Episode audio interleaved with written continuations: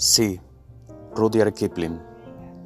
Si puedes mantener en su lugar tu cabeza cuando todos a tu alrededor han perdido la suya y te culpan de ello.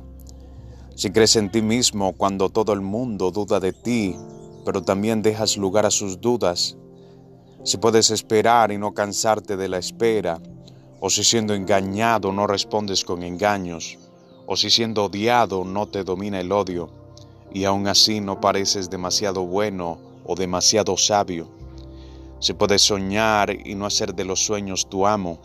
si puedes pensar y no hacer de tus pensamientos tu único objetivo, si puedes conocer al triunfo y la derrota y tratar de la misma manera a esos dos impostores,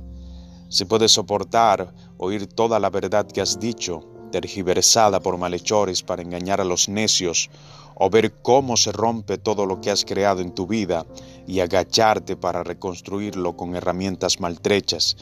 si puedes amontonar todo lo que has ganado y arriesgarlo todo a un solo lanzamiento y perder, y empezar de nuevo desde el principio y no decir ni una palabra sobre tu pérdida,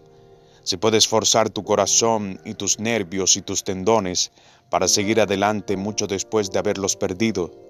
y resistir cuando no haya nada en ti, salvo la voluntad que te dice, resiste. Si puedes hablar las masas y conservar tu virtud,